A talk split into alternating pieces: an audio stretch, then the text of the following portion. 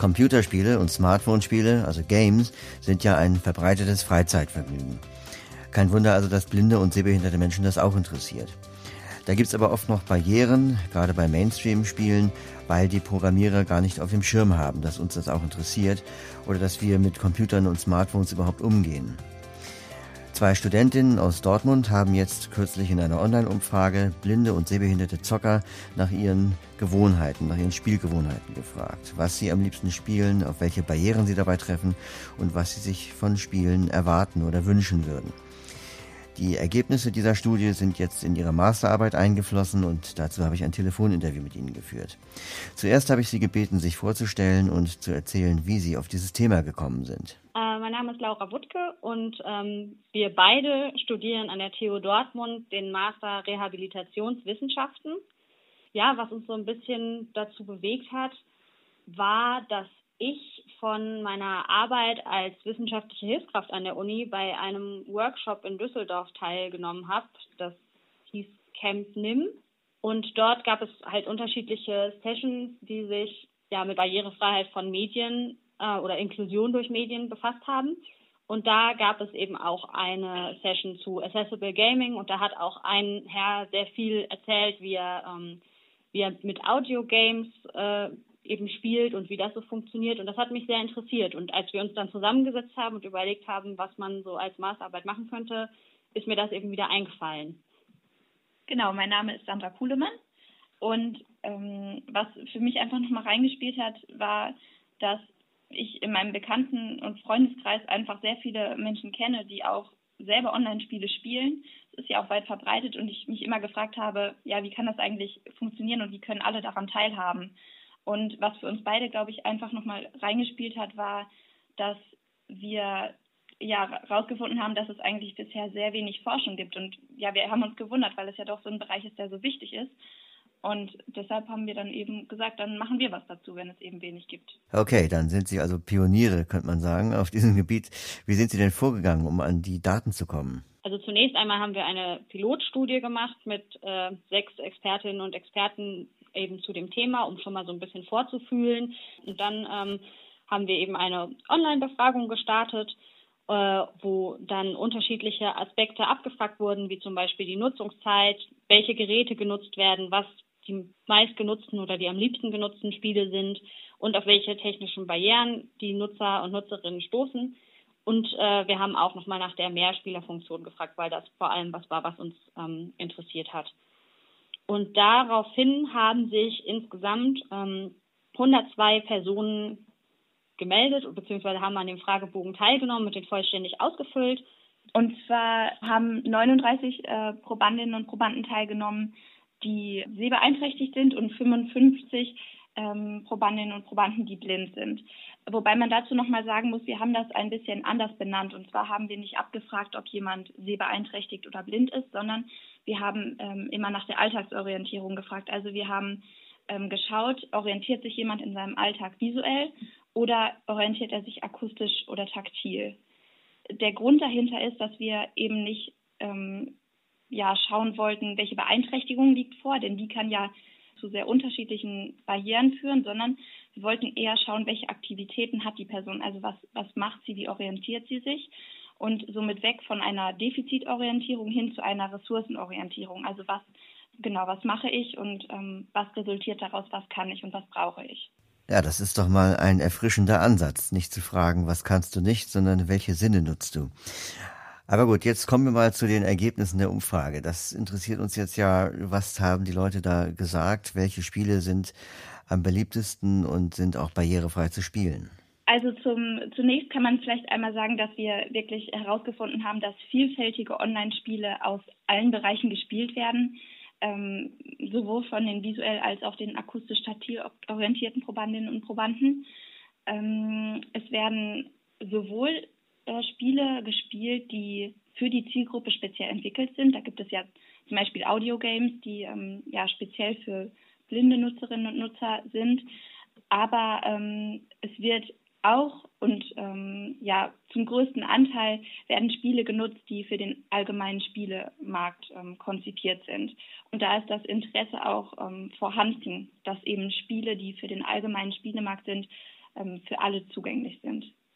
Gerade ähm, die Nutzerinnen und Nutzer, die sich visuell orientieren, geben wirklich größtenteils an, ausschließlich Spiele des allgemeinen Spielemarkts zu nutzen.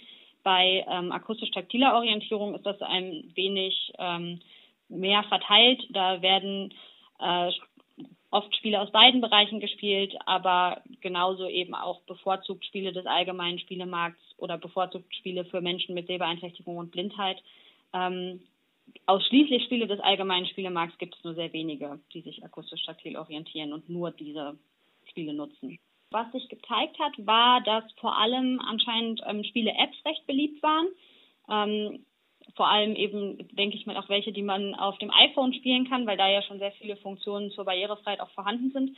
Das meistgenannte Spiel war tatsächlich Quizduell, die App, also so eine Quiz-App, wo man gegen seine Freunde oder auch gegen ähm, zufällige Nutzerinnen und Nutzer spielen kann und eben Quizfragen beantwortet. Und hier eine kleine Demo von Quizduell. Klicke auf die Karte, um fortzufahren. Taste. Wie nennt sich das monetäre Phänomen, welches sich gerade in Venezuela abspielt? Debulking. Taste. Obstipation. Taste. Hyperinflation. Taste. Hyperinflation. Richtig. Ähm, das wurde am häufigsten genannt, weil die eben ähm, kompatibel mit dem Screenreader ist und deswegen vollständig nutzbar, weil es ja eben sich nur um diese Fragen handelt. Ähm, die wurden auch tatsächlich vor allem von, ähm, von Menschen akustisch-taktiler Orientierung genannt. Und die anderen beiden Apps, die es sich noch, also beziehungsweise die anderen beiden Spiele, die es noch in unsere Top 3 geschafft haben, waren einmal das Spiel ähm, Dice World. Das ist eine Würfel-App, wo eben mehrere unterschiedliche Würfelspiele drin sind. Ähm, auch da ist eben alles Screenreader kompatibel und ähm, kann eben also komplett ohne sich visuell zu orientieren, gespielt werden. Wenn man sich denn mit Englisch oder teils Englisch beschrifteten Tasten abfindet und versteht, wie man eine 2,4 würfeln kann. Dazu muss man eventuell etwas tiefer in das Spiel einsteigen. Das habe ich nicht getan. Hier eine kleine Demo. Würfeln. Taste. Würfeln. 2,4, 4,5, 3. Select all diese. Taste. Select all diese. Einzahlbare Punkte. 15. In Bank einzahlen 15. Taste. In Bank einzahlen. Dimit. Diese Playa rollen. Einzahlbare Punkte. 1. Einzahl einzahlbare Punkte. Einzahlbare Punkte. 7. Einzahlbare Punkte. 13. Danzug. Runde 2. 15 to 13. Und als drittes Spiel hatten wir das Spiel Lords and Knights, was online gespielt werden kann. Das müssen wir etwas erläutern. Bei Lords and Knights, also Herren und Ritter, muss man eine Ritterburg aufbauen. Dazu gehört es unter anderem Rohstoffe zu fördern, mit denen man dann die Burg ausbauen kann, also zum Beispiel die Wehranlagen ausbauen, um die Burg besser verteidigen zu können. Genauso kann man Soldaten verschiedener Waffengattungen rekrutieren, die man dann auch für die Verteidigung oder auch den Angriff einsetzen kann. Und das ist das Besondere an Lords and Knights und auch an dem Schwesterspiel Celtic Tribes, dass man mit anderen Spielern interagieren kann. Die anderen Spieler, Spieler haben genau solche Burgen und diese Burgen kann man halt ausspionieren, dabei kann man aber auch erwischt werden. Man kann diese Burgen angreifen und von ihnen angegriffen werden. Man kann aber auch mit benachbarten Burgherren Handel treiben. Man kann auch Burgen anderer Leute erobern. Dafür kann aber auch die eigene Burg erobert werden, sodass man dann wieder völlig abgebrannt dasteht und von vorne anfangen muss. Das Ganze ist relativ komplex. Man muss bei den Rohstoffen zum Beispiel darauf achten, wie viele man zum Ausbau verschiedener Gebäude verwendet oder wie viele Untertanen man dafür einspannt, weil die dann äh, für einen bestimmten Zeitraum, also für die Dauer des Baus, nicht für andere Aufgaben zur Verfügung stehen, also zum Beispiel für die Verteidigung. Hier eine kleine Demo von der Gebäudeoberfläche von Lords Knights. Gebäude, Taste. Holz 120, Stein 120, Erz 120, Untertanen 15. Bauernhof, Ausbaustufe 1, Bauernhof, Zurücktaste. Die Bauern versorgen deine Untertanen mit Nahrung. Je höher der Bauernhof ausgebaut ist, desto mehr Untertanen können versorgt werden. Zeughaus, Ausbaustufe 2. Taste. Zeughaus. Im Zeughaus werden die Soldaten mit Waffen versorgt und Rekruten angeworben. Durch den Ausbau wird das Zeughaus modernisiert und deine Soldaten können schneller rekrutiert werden. Ausbaustufe 3, Holz 37, Stein 33, Erz 23, Untertanen 1, was auch auf jeden Fall nochmal äh, spannend für uns war, dass insgesamt 74 verschiedene Online-Spiele genannt wurden. Also es sind wenige Überschneidungen teilweise gewesen. Es wird also wirklich ähm, aus allen Bereichen äh, genutzt. Wir haben ja auch ähm, spezifisch abgefragt, dass es, also es muss sich, äh, es sich um Spiele handeln, ähm, die eben eine Mehrspielerfunktion haben. Und da gibt es natürlich ähm, ganz unterschiedliche Dimensionen, sage ich jetzt mal, von Mehrspielerfunktionen. Also kann ich wirklich im Spiel interagieren oder tausche ich mich zum Beispiel nur auf einer Plattform darüber aus? Und in dem Spiel ist es ja doch so, dass eine stärkere Interaktion vorhanden ist. Okay, jetzt haben wir ja einiges gehört über Spiele, die man spielen kann, die einigermaßen barrierefrei sind.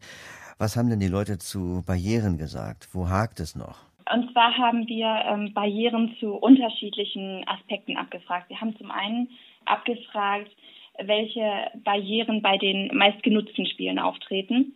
Die meistgenannten Barrieren sind ähm, in unserer Umfrage eine zu kleine Schrift, ähm, zu schnelle Abläufe in der App oder in dem, in dem, Spiel, in dem Spiel allgemein und ähm, visueller Inhalt, der aber ohne ein Audioäquivalent dargestellt wird, also ohne dass es beispielsweise eine Sprachausgabe oder ähm, Töne gibt für, die, für den visuellen Inhalt. Wir haben aber auch abgefragt, welche technischen Barrieren bei Spielen auftreten, die gar nicht genutzt werden können, was ja auch nochmal spannend ist.